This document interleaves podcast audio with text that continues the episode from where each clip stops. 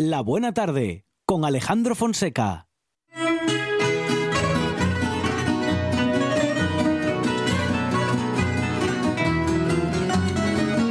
Numa casa portuguesa fica bem, pão e vinho sobre a mesa. E se à porta humildemente bate alguém, senta-se à mesa com a gente. Fica bem esta franqueza, fica bem, nunca desmente.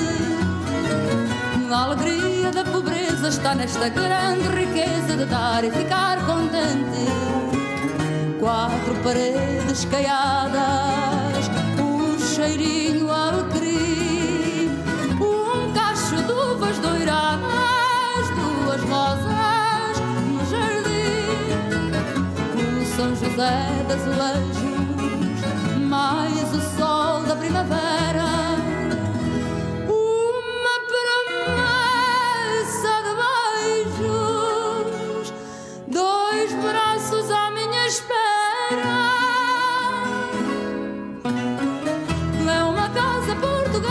Certeza. É com certeza uma casa portuguesa. No conforto pobrezinho do meu lar, há fartura de carinho. E a cortina da janela, o luar, mais o sol que bate na Y vamos a hablar ahora un de Portugal. Hacemos eh, esta hora en la que recorremos la historia, Monchi Álvarez. Con David Rivas. Y ahora lo hacemos con David Rivas para, hacer, para hablar de Portugal y de cinco mujeres relevantes en su historia. David, ¿qué tal? Buenas tardes. Hola. Hola, bu- hola, buenas tardes, Monchi. Buenas tardes, Alejandro. Bienvenido, David, a esta buena tarde. Bueno, pues hablando de Portugal, eh, nos vas a mm, recordar cinco mujeres importantes en la vida, bueno, en la, en la vida y en la historia de Portugal. Sí, bueno, realmente son cuatro. Eh, de dos voy a hacer una referencia breve porque creo que tienen menos interés, pero hay Ajá. otras dos muy interesantes eh, y lo vamos a hacer mm, cronológicamente, ¿no? Empezando por una mujer de, de la mitad primera del, del 19, otras dos de entre siglos y otra ya eh, de pleno siglo XX que llega incluso casi a la actualidad porque muere a finales de los años 80, ¿no? Eh, la primera mujer eh, llamaría la atención en un día como el 8 de marzo que sea precisamente una reina, ¿no? Y es María II de Portugal. Ah, María II de Portugal es una mujer que nace en Río, en Río de Janeiro, en el 19, 1619, y murió en Lisboa en el 53. Fue reina de Portugal. eh, es curioso porque es la única mujer, bueno, la única mujer eh, el- de la historia de Europa que fue reina europea siendo americana, aunque Brasil pertenecía en aquel momento eh, a Portugal. Era hija de Pedro IV, tuvo una vida muy azarosa, fue coronada con siete años, tuvo tres matrimonios, once hijos, fue traicionada por toda la familia repetidas ocasiones, fue derrocada dos o tres veces, eh, en una época muy complicada de la sucesión al trono de Portugal.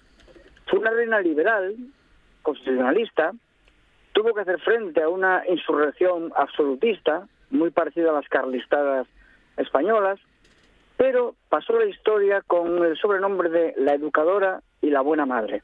Y por eso me interesaba poner a esta mujer, que es un poco extraña, pues en el feminismo, por ponerlo de alguna manera, ¿no? Ella forzó una legislación para asegurar la salud pública y mejorar las condiciones de vida de las clases más pobres. En un momento en el cual el cólera eh, mm, se cebaba sobre Europa y en Portugal estaba amenazando con diezmar a la población, ¿no? Y también promulgó leyes de generalización de la educación y sobre todo leyes para defensa de la alimentación y la vivienda de las madres y los niños de las clases más desfavorecidas. Por eso pasó a la historia como la educadora y, y la buena madre, ¿no? De hecho ya, paradojas de la historia, murió con solo 35 años y de parto, eh, donde murió ella y el niño que traía, al cual ella antes de morir quiso llamarlo Eugenio, que significa el bien nacido, ¿no?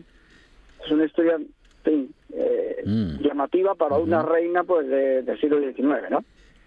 Era de la Casa de Braganza. ¿eh? La primera figura. Ahora vamos a por la La segunda. segu- La segunda figura es una figura ya un poco más eh, contemporánea, es la de Lutegarda Guimaraes, Loterarda Guimaraes de Caires. Es una mujer que nace a mediados del, siglo, en el 58, y muere ya en el 35, o sea, y muere ya bien entrado el 20. Eh, es una gran activista de la emancipación femenina. Esta es- ya sí es una militante, por decirlo de alguna manera, de la causa de, la mujer y de los, eh, de los derechos de la mujer. Y además fue una, una poeta eh, importante. Una, una literata pues con cierta sobresalencia eh, en Portugal, ¿no? Ella, siendo muy joven, perdió a una hija. Eh, parece ser que también perdió a otra u otro, pero una está datada, era una, era una niña. Eso la marcó profundamente y lo demostró en la poesía. Su poesía es una poesía muy triste, ¿no? Aparte de la poesía de, la señardad, de la de la saudade que tiene la poesía portuguesa muchas veces, esta es particularmente triste, ¿no? Y a partir de, ese momento ella se dedicó a causas eh, sociales, ¿no? Empezó a trabajar en, periódicos con artículos de tipo social, muy vinculados con el tema de los derechos de la mujer. Su primera obra importante, su primer libro, se llama mm, Glicinias, y lo editaron en el año 10. Cuando llega la República, eh, el presidente de la República, entonces ministro de Justicia, Diogo Leote, le propone que haga un estudio sobre los presos en las cárceles portuguesas y sobre todo sobre las mujeres presas. Es un poco una figura parecida a la de Concepción Arenal, que conoceríamos un poquitín después, ¿no? Ella entonces denuncia las terribles condiciones que viven los presos, eh, sus artículos eh, son terribles y descri- describen con una crueldad y una crudeza tremenda lo que estaba pasando. Y eh, mm, consiguió fundamentalmente que las mujeres tuvieran mejores condiciones higiénicas en las cárceles. Y también luego lo aplicó a las mujeres fuera fuera de ellas ¿no? Fue una gran activista publicó en muchos periódicos y bueno luchó sobre todo por las oportunidades y la dignidad de las, de las mujeres pero fundamentalmente tiene esa característica de haberse preocupado mucho por eh, los presos en general y las presas eh, en particular no y la tercera, la tercera ya es una mujer mm, que entraría mucho más en el espíritu de lo que llamaríamos hoy el 8 de marzo, ¿no? Es Carolina Beatriz Ángelo. Esta mujer nace en el año 78 en Guarda, muere en el año 11 en Lisboa. Y esta sí es una mujer ya, eh, la típica militante feminista de, de, de ese momento, ¿no? En el año 7 eh, fundó, con otras mujeres educadas, eh, ella era médica, eh, fundó lo que se llamó el Grupo Portugués de Estudios Feministas para intentar difundir las ideas de emancipación de la mujer, ¿no?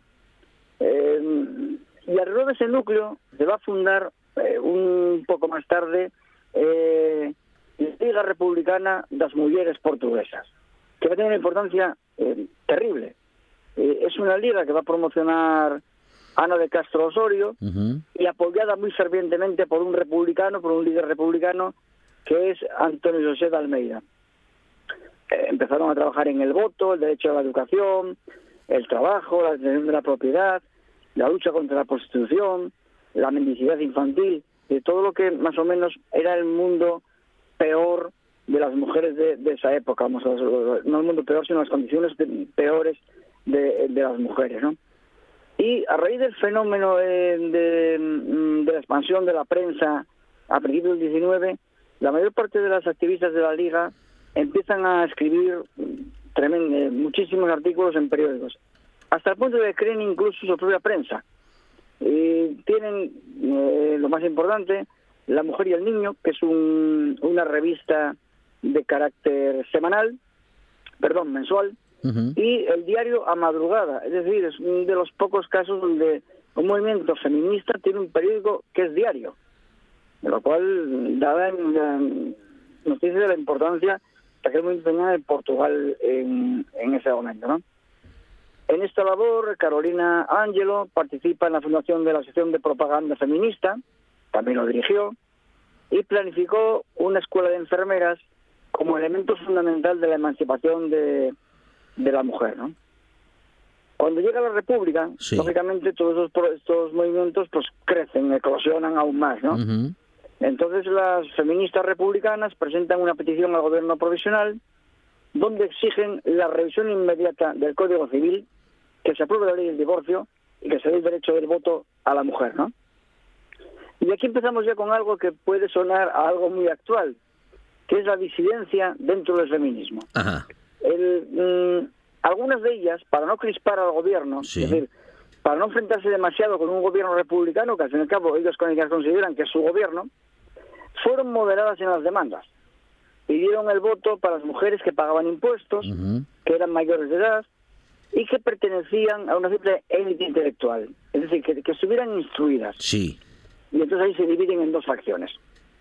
La más conservadora, que es, que es minoritaria, eh, estaba liderada por la fundadora por, y presidenta entonces, Ana de Castro Osorio, pero la mayoritaria, que era la más radical, estaba liderada por María mm, Valera.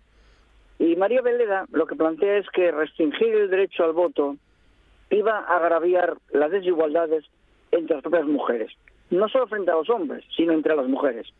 Claro, Portugal era un país muy pobre. Muy pocas mujeres tenían derecho a la educación, o Ujú. acceso a la educación, y acceso a la instrucción.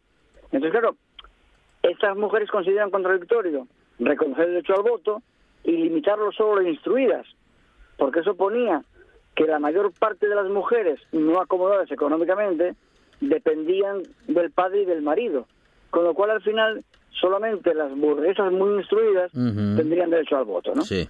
Bien, en esta facción es donde encontramos evidentemente a Carolina Ángelo. Y esta va incluso más allá. Carolina Ángelo fue la primera mujer que votó en Portugal. La ley dice, decía entonces, que todos los ciudadanos mayores de 21 años, cabezas de familia y que sepan leer y escribir, tenían derecho al voto. Claro, ella era viuda, con una hija a su cargo, con lo cual era cabeza de familia era médica, con lo cual no solamente sabía leer y escribir, sino que tenía más, más educación. Entonces reclama ante los tribunales el derecho a ser considerada cabeza de familia y poder votar en las elecciones constituyentes, en las elecciones que darían lugar a la constitución de la República eh, Portuguesa. Y la justicia le dio la razón. Y aquí hay una cosa curiosa, estas paradojas que yo siempre comento porque me gustan mucho. La sentencia que le permitió votar Sí. la dictó un juez. Y ese juez era Joao Baptista de Castro, que era curiosamente el padre de Ana de Castro Osorio, Ah, la, la, la líder de la facción contraria a la de Carolina Ángelo. Lo cual, todo parece que da vueltas en torno a determinadas cosas, ¿verdad? Parece que hay una especie de, pre- de predisposición a las cosas, ¿no? Entonces fue la primera mujer que votó en Portugal, y no solo en Portugal. En ese momento, en Europa, solo en Finlandia podían votar las mujeres. Es decir, es la primera mujer que vota en Europa, lo cual, lógicamente, da un, eh, un peso importante. Dejó una gran huella en su país, es una de las mm, activistas de las mujeres más, más reconocidas de Portugal. Eh, en este momento es honrada con, el, con su nombre puesto a una escuela y a un hospital. Es decir, es una de las mujeres que sí ha sido, sí ha sido considerada dentro de la historia portuguesa de, de una forma importante. ¿no? En, el olvido que realmente caen las mujeres, eh, Carolina Ángelo no fue de las más olvidadas precisamente, aunque también lógicamente pasó momentos de ostracismo, en general como todas las mujeres pues, pues de esta época. ¿no? Bueno, eh, hemos- Repaso histórico. un repaso histórico de las mujeres que han sido relevantes en nuestro país vecino. Bueno, nos queda Sí, nos queda la última, vale. que a mí es la que- me parece más interesante, porque aúna eh, mm, mm, el de- el- las cuestiones de los derechos y, y de la mujer, las potencialidades de la mujer, y que es una mujer que es una científica. Y es Branca Márquez, Branca Hermé Márquez. Es una científica portuguesa que desempeñó un papel decisivo en los estudios sobre la radioactividad, sobre la química nuclear. Es la pionera de la química nuclear en Portugal. Ella nace en el 99 y muere con 87 años en el 86. Quedó huérfana de padre muy pronto y fue su madre quien se ocupó de su educación. Estudió en la Facultad de Ciencias en Lisboa, se licenció en Física y Química con matrícula de honor en todas las asignaturas. Eso, eso hizo que incluso antes de terminar los, los cursos, incluso antes de terminar los estudios, ingresó como asistente en el laboratorio de química de la universidad, siendo la única mujer entre todos los profesores y personal de la universidad. eh, mm, estaba muy interesada en la actividad, entonces en el año 30 logró una beca de la Junta de Educación y se trasladó a Francia. Eh, a- y se trasladó concretamente al laboratorio del Instituto del Radio en París, donde trabajó nada más y nada menos que bajo la tutela de Marie Curie. Entonces, eh, ella tiene una anotación, mm, anotó cuidadosamente las conversaciones, las disputas, los logros, los fracasos, las discusiones, en unos cuadernos fantásticos, donde se, se, se expre- se ve muy bien cómo es el proceso de investigación científico y también cómo se ve la personalidad de Marie Curie. Es un documento, una serie de cuadernos que ella fue escribiendo, impresionante, ¿no? Bueno, el rigor de esta mujer era tal que Marie Curie le confió el estudio de las leyes de separación del actinio, eh, que es un elemento muy muy complicado, pero no lo pudo terminar porque el gobierno portugués no le prorrogó la beca. A pesar de que hay una carta de Marie Curie pidiendo que por favor le, le prorroguen la beca, porque era fundamental para, la- para la investigación de la radioactividad, pero no se la no se la prorrogaron. Ella vuelve a Portugal, no se rinde, y entonces se pone a investigar sobre el bario, que era un, un material más fácil de utilizar que el, que el actinio en, en- en Portugal. Entonces, bueno, ella eh, consigue tales logros que Marie Curie, con la cual se carteaba, le aconseja que lo transforme en tesis doctoral y eso eh, ella lo hace y lee la, la tesis doctoral en París bajo la dirección de la propia Marie Curie. Y no le valió un uno uno, sino dos doctorados en la Universidad de París. La doctoran por ciencias generales y por ciencias químicas. Eh, luego eh, vuelve a, a Portugal, allí donde funda el laboratorio de radioquímica, y más tarde logra un tercer doctorado, esta vez en física, Wow. con la mención de muy honorable de la República Francesa, también en París, y cuyo tribunal estaba compuesto por dos premios Nobel, uno Perrin y otro Juliette Curie, Ujú. y también por De Bierne, que fue el que descubrió el actinio precisamente. O sea, eh, fue juzgada su tesis por la persona que había descubierto el material sobre el que ella estaba investigando. Al final, Portugal le convalidó los títulos y fue la primera mujer en ocupar una cátedra, pero con 65 años. Ya, ya. Eso da idea de la gran, del gran atraso que tenía Portugal, como el caso de España, por ejemplo, también, Claro, claro. con respecto a lo que entonces era Francia y, por supuesto, Reino Unido, eh, Estados Unidos, etcétera. ¿no? Es decir, que a los 65 años le hagan catedrática a una mujer de este, de este calibre, pues es, dice muy poco de, del Portugal de la época, muy poco de las ciencias de la época, Mm. y muy mucho de cómo se veían las mujeres, porque también seguramente eh, pesaría el hecho de ser mujer, a pesar de estar avalada por la gran mujer de la ciencia en aquel momento, que es Madame Curie. ¿Mm? Dice, bueno, dice, muy final- poco, dice muy poco de Portugal o de España en aquellos años, Claro, pero, eh, re- bueno, pero revela, hecho- revela hecho- mucho, ¿no?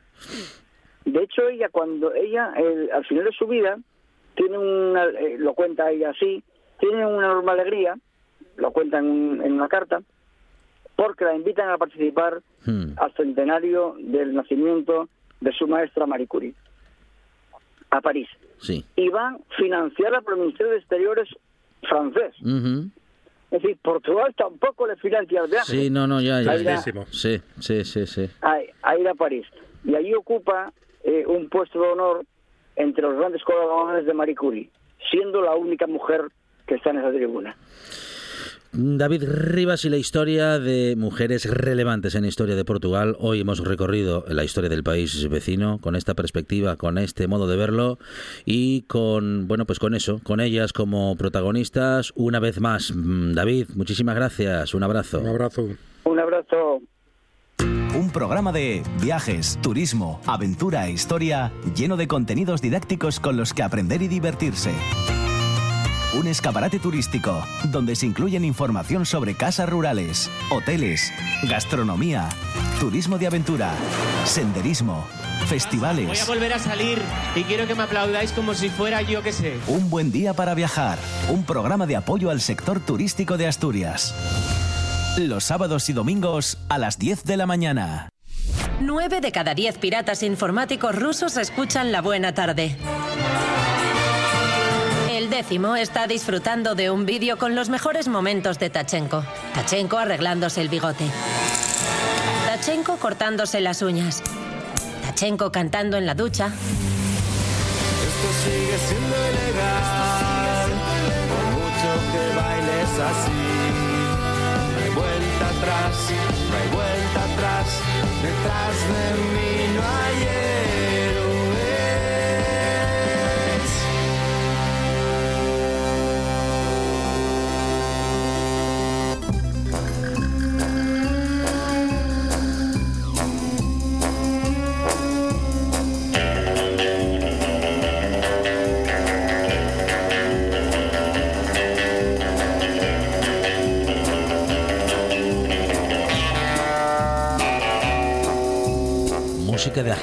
secreto, Monchi Álvarez. ¿De Anacleto Agente Secreto Sí. o de James Bond? Bueno, de James Bond podría ser, o también de Superagente 86 con Don Adams.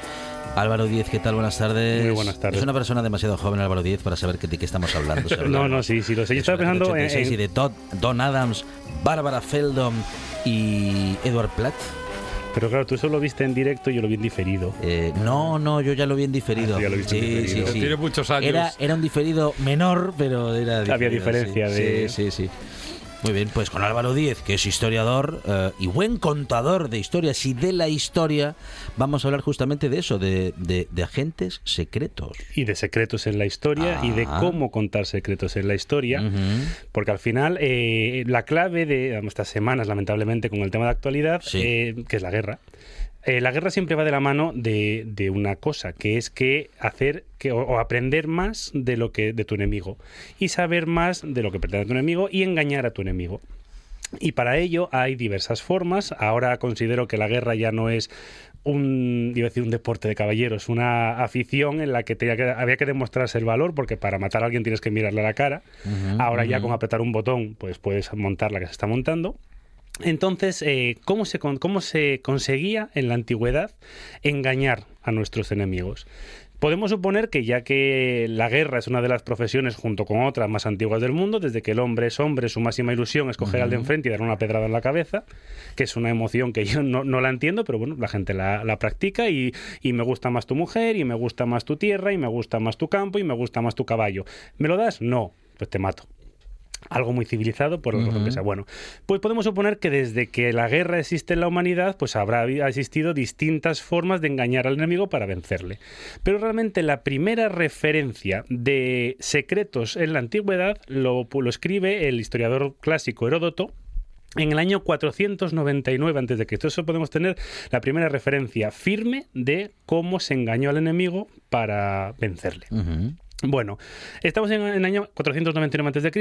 y Sí. estamos en Grecia. Grecia como tal no existía, sino que era un conjunto de regiones, eh, a veces aliadas, a veces enfrentadas, y a su derecha, lo que sería hoy la Turquía, y más territorio, tenía a los persas. En esa gran peli que a Monchi le encanta, que es 300, Mm. Sí. en una de esas veces en lo que los persas deciden tocar las narices Sí. a los griegos, bueno, pues otra de las veces que Es que deciden además así lo decían. Dice, oye, vamos a molestar a esta gente. No, no, lo dirían con más ética. Sí. ¿Y si molestamos al anochecer a esta gente? Pues no le salió muy bien y pese a que lo intentaron durante 150 años, nunca Vaya. les salió bien hasta que Ah. Alejandro Magno dijo, bueno, pues ahora voy yo, os destrozo, os reviento y luego ya creamos un mundo nuevo. Mm. para eso mejor. soy Alejandro Magno. Para eso soy Magno. Para O sea, eso que ya- tengo- o sea, es desodorante. Y luego voy a sacar un jabón. Sí. No, y un, y un Ya va coñac, adelante, ya te vi, ya va y un- adelante. Y un coñac. Coñac. O no, Magno.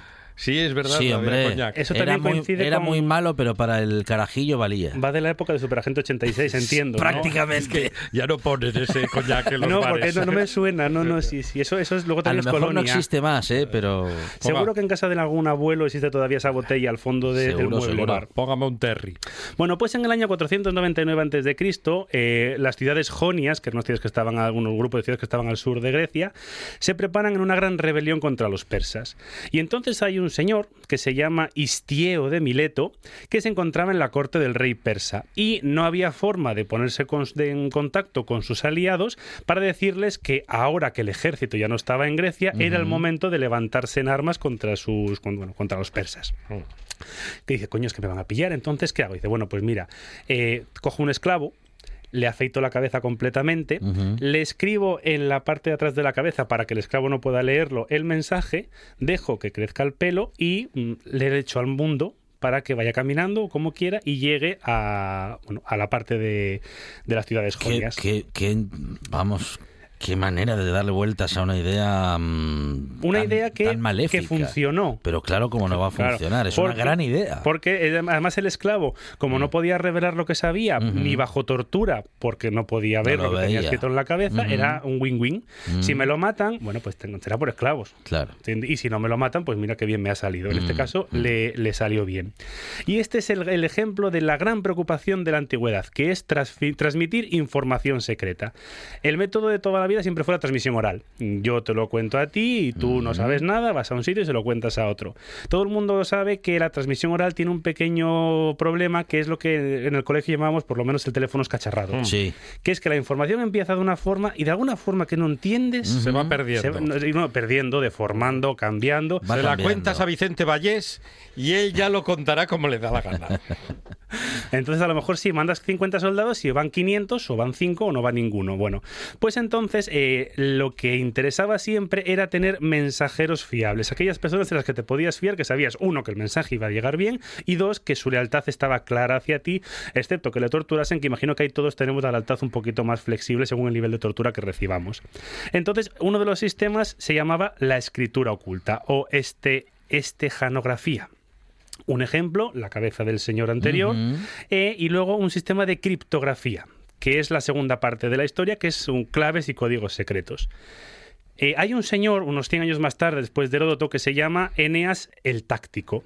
Que dices tú, ya con el nombre promete. Dices. ¿este señor a qué se dedica? Bueno, pues a escribir un libro, el que ha Mm. llegado a día de hoy, sobre técnicas militares. Eso es un tratado de técnicas militares, por lo de táctico, eso ya... Eh, Yo estaba pensando en el 532, 442.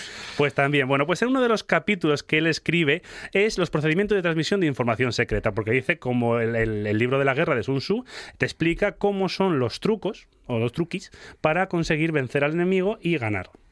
O sea, básicamente la Wikipedia de la época. Ajá. Entonces, él proponía diversos métodos. Por ejemplo, escribir el mensaje en unas hojas atadas como un remedio medicinal a una herida. A una herida sangrante, tú escribes la- el documento, lo tapas y además si la herida incluso supura, pues mejor porque así nadie se va a poner a- Nadie se a- acerca. se acerca a mirar. Claro, claro.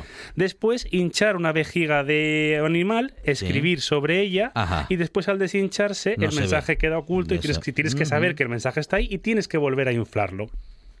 Después escribir los mensajes en unas laminillas de plomo rectangulares que luego se enrollaban y se las mujeres se los ponían como si fuesen pendientes.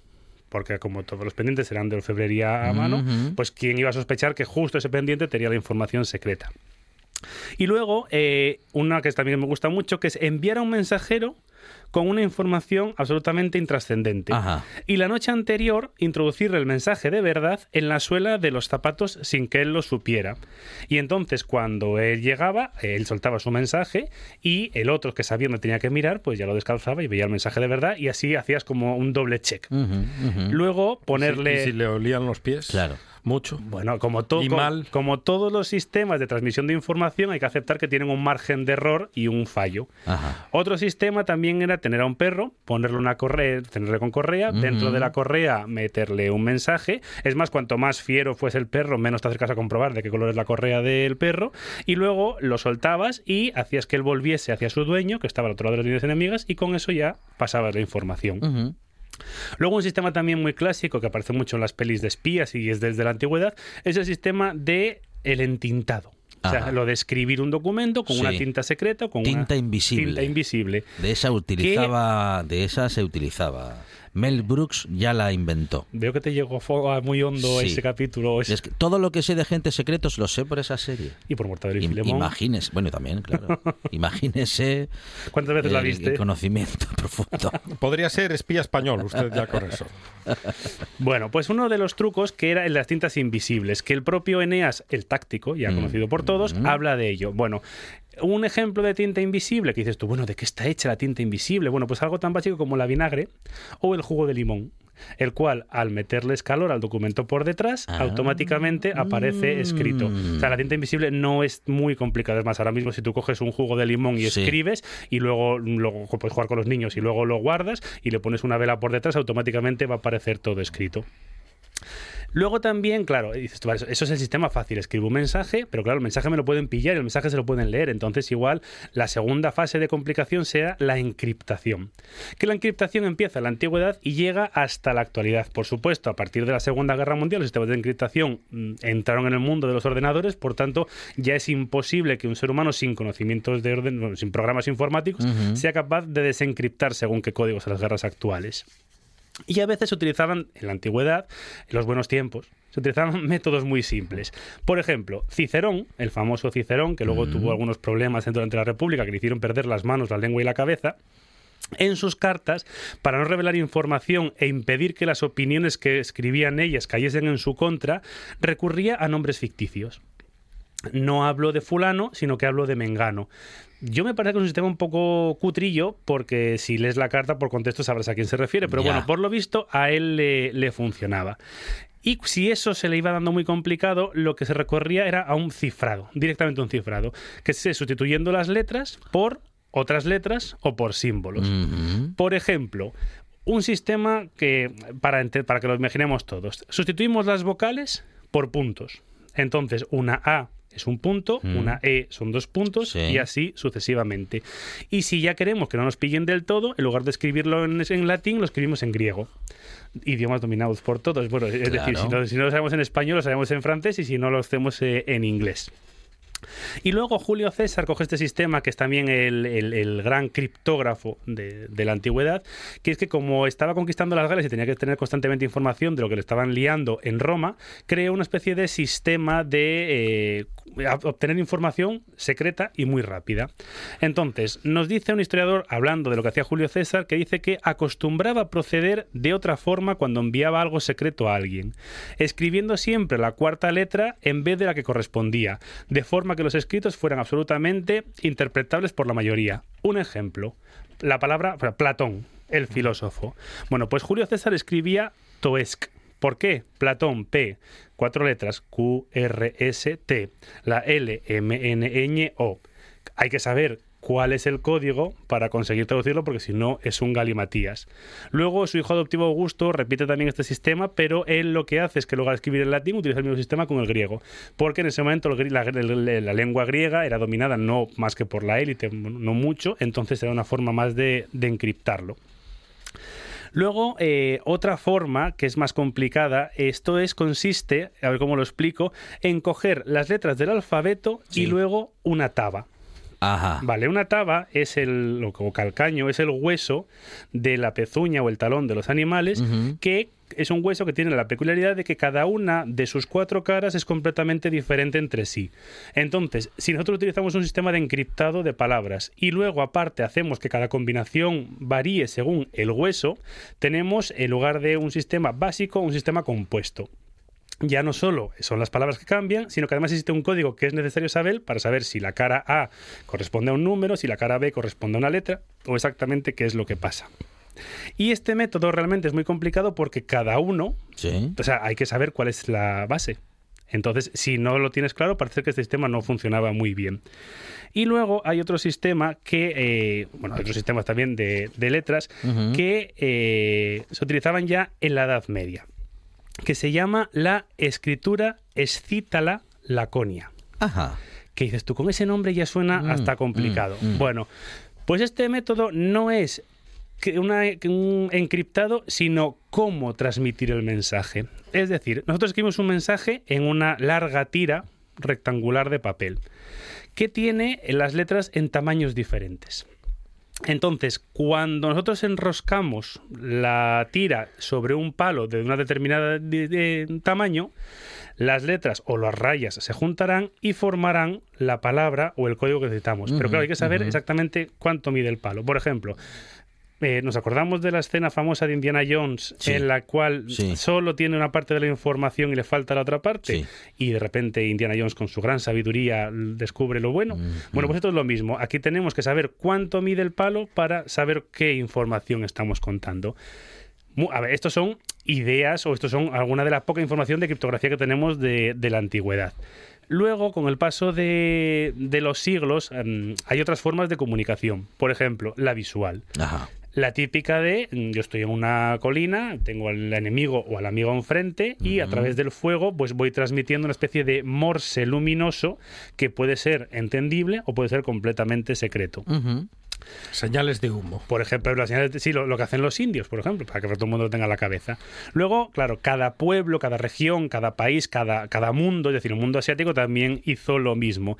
Entonces, los chinos, que siempre destacaron por ir un paso más allá en sus paranoias mentales, Un paso más. varios pasos más, hicieron un sistema que era mucho más fácil. Bueno, mm, si yo escribo sobre la cabeza de mi mensajero, puede que alguien lo sepa y lo ponga un tatuaje y lo descubra. Sí. Si mi mensajero sabe cuál es el mensaje, lo pueden torturar y puede ser capturado el mensaje. Si lo escribo en cualquier parte del cuerpo, lo pueden capturar o de la ropa y lo... Entonces, vale, sistema.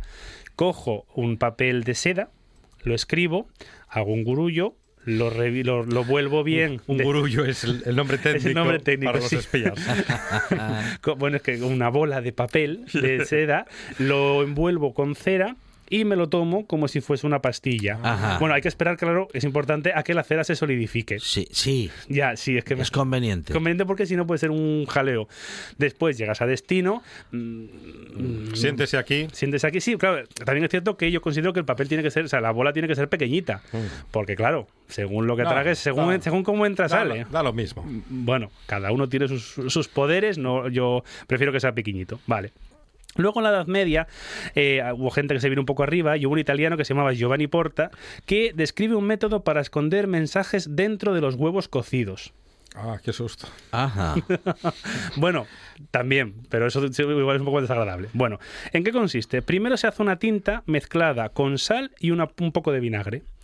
Eh, y luego se escribe sobre la cáscara del huevo. Ajá. Gracias a la porosidad de la cáscara, Ah. la letra no queda impresa en ella, sino que traspasa, quedando escrito sobre el propio huevo. Entonces lo único que hay que hacer Este es... estu- estuvo en la pola, este seguro. Hay que cocer el huevo Sí. y después pelarlo. Vale. Pero no mucho, porque ¿Cómo? si lo...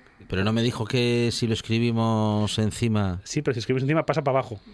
Sí, O sea, el huevo está cocido. sí. Lo escribimos. Vale. Y queda escrito debajo. Ah, vale. Entonces después Que lo cueces un para poco. verlo hay que, que hay que terminar de cocerlo Sí, y luego sí, sí. pelarlo. Vale. Y no comerlo. O bueno, sí. Bueno, si la tinta es. Bueno, es, es- sí, bueno, es tinta, es tinta con, con Es sal. mejor no dejarlo en unas pichas. seguro. Claro. Bueno, puede sentar un poco mal, sí. Y luego en la Edad Media, en los monasterios que estaban todo el día eh, copiando libros y recuperando la información del pasado, también tuvieron sus momentos para eh, encontrar trucos ocultos. Y uno, por ejemplo, la base fue siempre la Biblia. Entonces, ¿qué utilizaron los, los monjes? Utilizaron el Antiguo Testamento. El Antiguo Testamento, recordemos que estaba antiguamente escrito en hebreo, y entonces crearon un sistema codificado que se llamaba el Atbash, que consiste en sustituir la primera letra del alfabeto hebreo Sí. por la última, la Ajá. segunda por la, penúltima, y luego eso sale un galim. Ya, ya el hebreo que tiene pinta de ser una lengua complicada de entender, si encima la giras completamente, pues salió un mensaje secreto que o bien mm, invocabas al diablo o bien conseguías transmitir un mensaje. Escoja usted la opción que más le, le quiera. Y luego el mundo árabe también tuvo un sistema a través que se llama el sistema de Al-Kindi, que era conocido como el gran filósofo de los árabes en el siglo IX, que dice cómo se resuelve un mensaje secreto, que esa base será utilizada hasta la Primera y la Segunda Guerra Mundial para, conseguir por lo menos entender qué pasa. Vale, tenemos un mensaje en una lengua que no conocemos, en un tamaño que, mm, bueno, no sé, pues imagínate un folio Sí. y eh, no sabemos lo que pone. Vale. Podemos, por ejemplo, vamos a imaginar que eh, yo somos, estamos en guerra con Francia y yo descubro un mensaje de Francia que bueno, con Inglaterra, perdón, me he confundido. Ah, perdón, Ya- me- iba a decirlo ya sí, algo. sí me he dejado llevar. Bueno, tenemos un mensaje y sabemos que el mensaje ocupa un folio. Bueno, pues lo que hay que hacer es buscar un texto en la misma lengua de nuestro enemigo que tenga una extensión semejante y ver si eh, a las palabras, ¿cuáles son las palabras que más se repiten? Que suelen ser en las que empiezan por A, en el caso en castellano, los pronombres, hasta algún verbo, y luego con eso ir haciendo sustitución de lo, lo típico de la A es 7, la B es 4, y con eso teóricamente se puede llegar a mm, sacar bastante información o por lo menos bastante contexto, que parece un juego de niños, pero repito, hasta la Primera o la Segunda Guerra Mundial fue, un- fue una de las clases de traducción de criptografía. Y después eh, llegamos ya a la, bueno, a la Primera y a la Segunda Guerra Mundial, que es donde todo dispara, mejor dicho. Tenemos ya, por ejemplo, eh, una intención clara, que es la de engañar.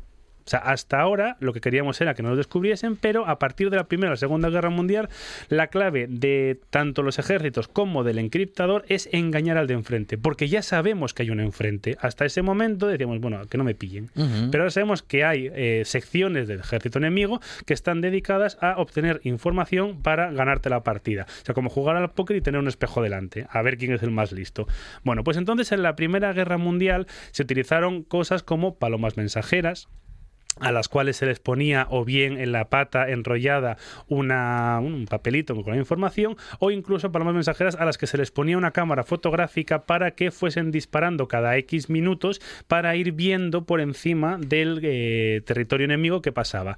Un divertimento bastante habitual en la Primera Guerra Mundial era que cada vez que aparecía un pájaro por el cielo, por si acaso se le pegaba un tiro. Ya. Igual era o igual no era. Y luego en la Segunda Guerra Mundial tenemos ya eh, el gran momento en el que la criptografía y el secreto mm, llegó al, al Al cielo, máximo. al vale. máximo. Sobre todo porque los que estaban enfrente no interesaba que ganasen la guerra, que eran los alemanes, y entonces se gastaron ingentes cantidades por parte de los aliados, tanto Inglaterra, sobre todo, y Estados Unidos, para desenmascarar la información de los alemanes. ¿Qué fue lo primero que se descubrió en la Segunda Guerra Mundial? El micropunto. ¿Qué es el micropunto? El micropunto es coger una información e irla menguando de tamaño hasta que ocupe exactamente el punto de un folio. Y si tú sabes dónde está la información y lo que tienes que mirar, lo que tienes que hacer es coger esa información, ir a volver a ampliarla para obtener. Que yo, mm, o sea, s- entiendo lo que quieren hacer, pero me cuesta hasta visualizarlo. O sea, que porque, pero bueno, se podía hacer y se hizo. Eh, y luego, eh, también lo que se utilizaron eran eh, sistemas de la antigüedad. Por ejemplo, eh, se utilizaron sistemas de escribir mensajes en lenguas antiguas, se utilizó el griego. Se hay una leyenda que dice que se utilizó el euskera, pero ya se ha demostrado que eso no, no es cierto. Eso es El una- navajo, hay una película que cuenta Efectivamente. lo del dialecto navajo. Lo del navajo, que el problema es que, que es más, el navajo, yo no lo sabía, que el dialecto navajo, o el dialecto navajo en la Segunda Guerra Mundial no se descubrió hasta mil, no- o sea, no se tradujo hasta 1968. Vale, los navajos son esos pueblos que los americanos eh, a veces conquistan, a veces exterminan, a veces utilizan como los aliados, y en este momento descubrieron que los navajos hablaban en una lengua que no tenía ninguna raíz semántica con nada de lo conocido, o sea, era totalmente como, pues, como, como el euskera, algo que tiene una raíz absolutamente extraña. Y es más, entonces, para conseguir transmitir la información, claro, el pueblo navajo es un pueblo eh, precolonial, es decir, es un pueblo que mentalmente, incluso, a ver, me, enti- me- explico, su mentalidad es absolutamente antigua, del mundo antiguo. Por tanto, hay palabras que no necesita transmitir, porque a un navajo en su momento no sabía que era un avión, porque no existía en su mundo, no sabía que era una bomba, no sabía que era un submarino, o no sabía que eran eh, los huevos. Entonces lo que hicieron los americanos fue inventar una neolengua, un neonavajo. Entonces, por ejemplo, avión de caza se llamó colibrí, que en navajo, yo no sé navajo, pero lo voy a pronunciar, es dajetiji.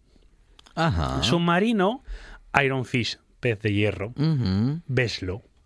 Bombas, eh, eggs, huevos, que esa me hizo mucha gracia, que es Ayesi.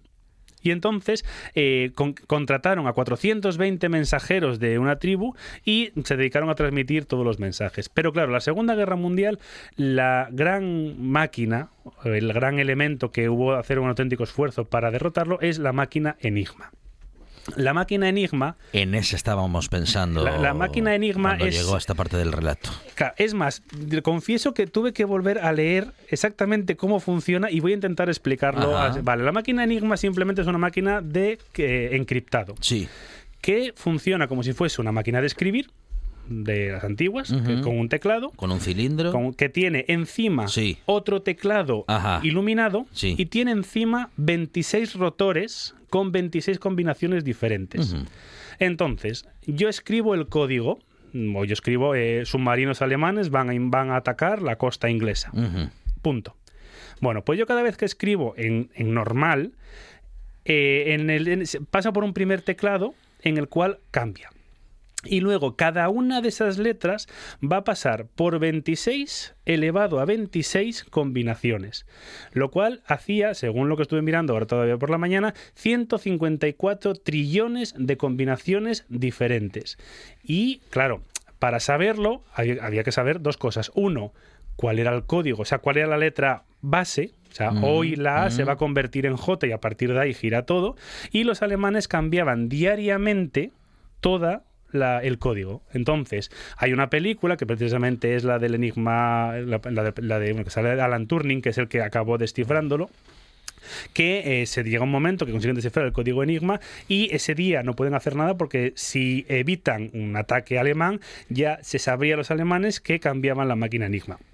Y es más, hasta que no acabó la Segunda Guerra Mundial, los alemanes pensaban que su máquina era absolutamente mm, indescifrable.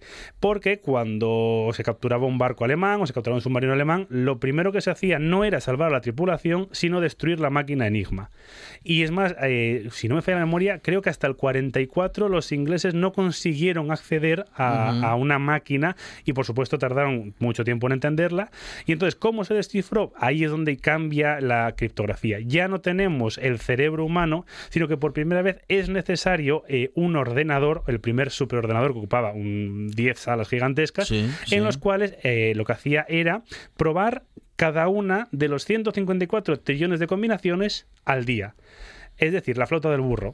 Sabemos que quizás A significa Z, pues a 26 elevado a 26, pues cada rotor hacía esa combinación sacando un mensaje que había que comprobar uno a uno a ver si esa información era real. Por supuesto, tardaron años en llegar a descifrar. Y a partir de ahí, por supuesto, los americanos esa información se la guardaron para ellos, porque los americanos después de la Segunda Guerra Mundial cogieron mucha información de los alemanes que se les olvidó comentar Sí, que la habían claro, cogido. la Por lo que quedaron. sea. Por, la- por lo que sea, hubo, de repente hubo alemanes que dijeron, pero usted no estaba en Berlín disparando Claro. V2 y ahora de repente manda Saturno Sí. 5 a la no, sé, luna. no sé de qué me habla. ¿Qué pasó? O sea, se- usted se apellidaba Von. No, no, no, no. No, no, yo de Arkansas. Sí, sí, es como la escena de, de 1, 2, 3 de Billy Wilder cuando dicen, no, no, yo es que no sabía quién era Hitler porque yo estaba bajo tierra. Y dice, la resistencia, y dice, no, no, era conductor de metro durante la guerra. Pues hubo un montón de alemanes después de la Segunda Guerra Mundial que les pasó lo mismo. Y a día de hoy lo que entramos es en el mundo eh, binario, en el mundo 1 1.0, en el cual ya eh, el hombre puede existir- seguir teniendo distintos sistemas para descubrir cómo engañar a su enemigo, pero realmente es un mundo completamente cibernético que yo creo que pierde un poquito la magia. Porque a, a todos nos gustan las novelas de espías, a todos nos gustan los espías, y todos en el fondo tenemos nuestro corazoncito de yo sería capaz de ser un buen espía o no. Yo, vamos, a mí según me, se me acerquen, sé que me, vamos, canto hasta la traviata. Eso, hay, hay ambas opciones. Entonces, bueno, yo creo que como todo en la historia, Mm. llega un momento que ya se pierde la magia y ya pasamos a una parte que a mí ya no me gusta tanto. Ahí estamos eh, con eh, bueno pues los grandes secretos de la historia que ha compartido con nosotros hoy Álvaro Díez. Bueno, hablando de magia, la magia de la radio no es ningún secreto, Álvaro Díez. Eh, eso sí, es un lugar común. Pues sí. ¿eh? Pero mm, bueno, en fin, que es mucho mejor que esos secretos que también guardados han mm, bueno pues han tenido algunos y algunas en durante la historia y hoy hemos hablado con Álvaro Díez de aparatos, ¿eh? De que se han creado para justamente Claro, la, la maruja que hay en mí, toda esta información quiere saberla, quiere, quiere acceder a esa información y disfrutarla. Claro, claro que sí. Con Álvaro Díez, eh, que es historiador, eh, hacemos este recorrido mm, por la historia y hoy lo hemos hecho, bueno, pues por, eh, por algunas cuestiones eh, que nos acercan El espionaje. al espionaje eh, a día de hoy, pues eso, al espionaje en la historia. Álvaro, muchas gracias. A vosotros siempre. Noche de Lobos. Tu lugar de encuentro con el rock and roll y el heavy metal en RPA. Todas las noticias, festivales, conciertos y mucho más os esperan en la manada. Noche de Lobos, la madrugada del domingo al lunes, de 12 a 2 de la mañana, en RPA. La buena tarde, con Alejandro Fonseca.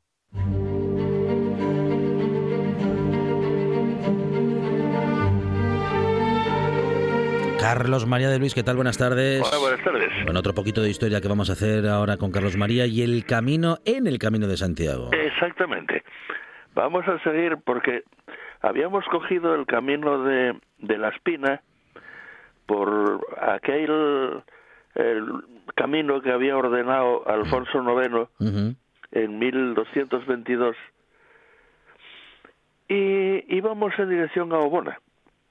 Obona sería, eh, y digo sería en condicional, uno de los monasterios más antiguos de Asturias, puesto que en teoría habría sido fundado el 17 de enero del año 780, nada menos. Eh, eso se desprende al menos de su pretendido documento fundacional, pero es un documento fundacional que solo se conoce por una supuesta copia del siglo XVII. Eh, hay otra cosa muy muy extraña, muy sospechosa, y es que mm, aparentemente el fundador fue un hijo del rey Silo llamado Adelgaster, pero de hecho concretamente el, el documento eh, figura como ego Adelgaster filius Silonis regis, aunque bueno, Ambrosio de Morales se armó un taco y en vez de Silones, Silonis leyó Gigionis y creyó que había un rey en Gijón. Pero en fin, Bueno. son cosas de esta gente de, de los viejos tiempos. Eh, el caso es que mm, el nombre de Adelgaster, yo, que bueno, mi tesis doctoral fue precisamente sobre los monasterios medievales asturianos, pues me tuve que pasar por la piedra todos los cartularios de todos los monasterios, la catedral, etcétera, etcétera, y solo vuelvo a encontrar un nombre como Adelgaster, que es un tal Adelgastro, que aparece como testigo en una escritura, pero de 1052, también del monasterio de Obona. Entonces sospecho que el fraile que falsificó este documento se fijó en ese nombre y diría, "Coño, una cosa tan rara como este, no, no hay problema porque nadie lo, va- nadie lo va a encontrar. Pues claro, resulta que de, de Silo, pues la, en la crónica de Albelda, como se solía llamar, o que realmente ahora sabemos que es la crónica que, que escribió el propio Alfonso III, hablando de Silo dice que prolen nulan dimisit, Ajá. o sea, que murió sin ninguna descendencia. Por lo tanto, ¿de dónde podía haber salido este Adelgaster? En fin, son estas cosas, coincide además en muchos detalles, incluso en frases enteras, con los presuntos documentos fundacionales de un también presunto monasterio de Santa María de Covadefonga, como dice el, el texto de Covadonga, que mm, no existen más documentos que esos, también son del siglo XVII, el mismo tipo de, de letra procesal asquerosa de, de esta época, que adorna mucho, pero es difícil de leer. En fin, el caso es que Obona, ahí está, eh, tiene eh, la iglesia románica, un románico ya tardío, de la época pues de de los frailes bernardos, con lo cual no hay decoración de ningún tipo, porque eso, pues, eh, la decoración se consideraba que podía distraer a los monjes y, y, y que iba a resultar pecaminoso. Y luego tiene un, un, claustro mm, que ya es eh, absolutamente barroco.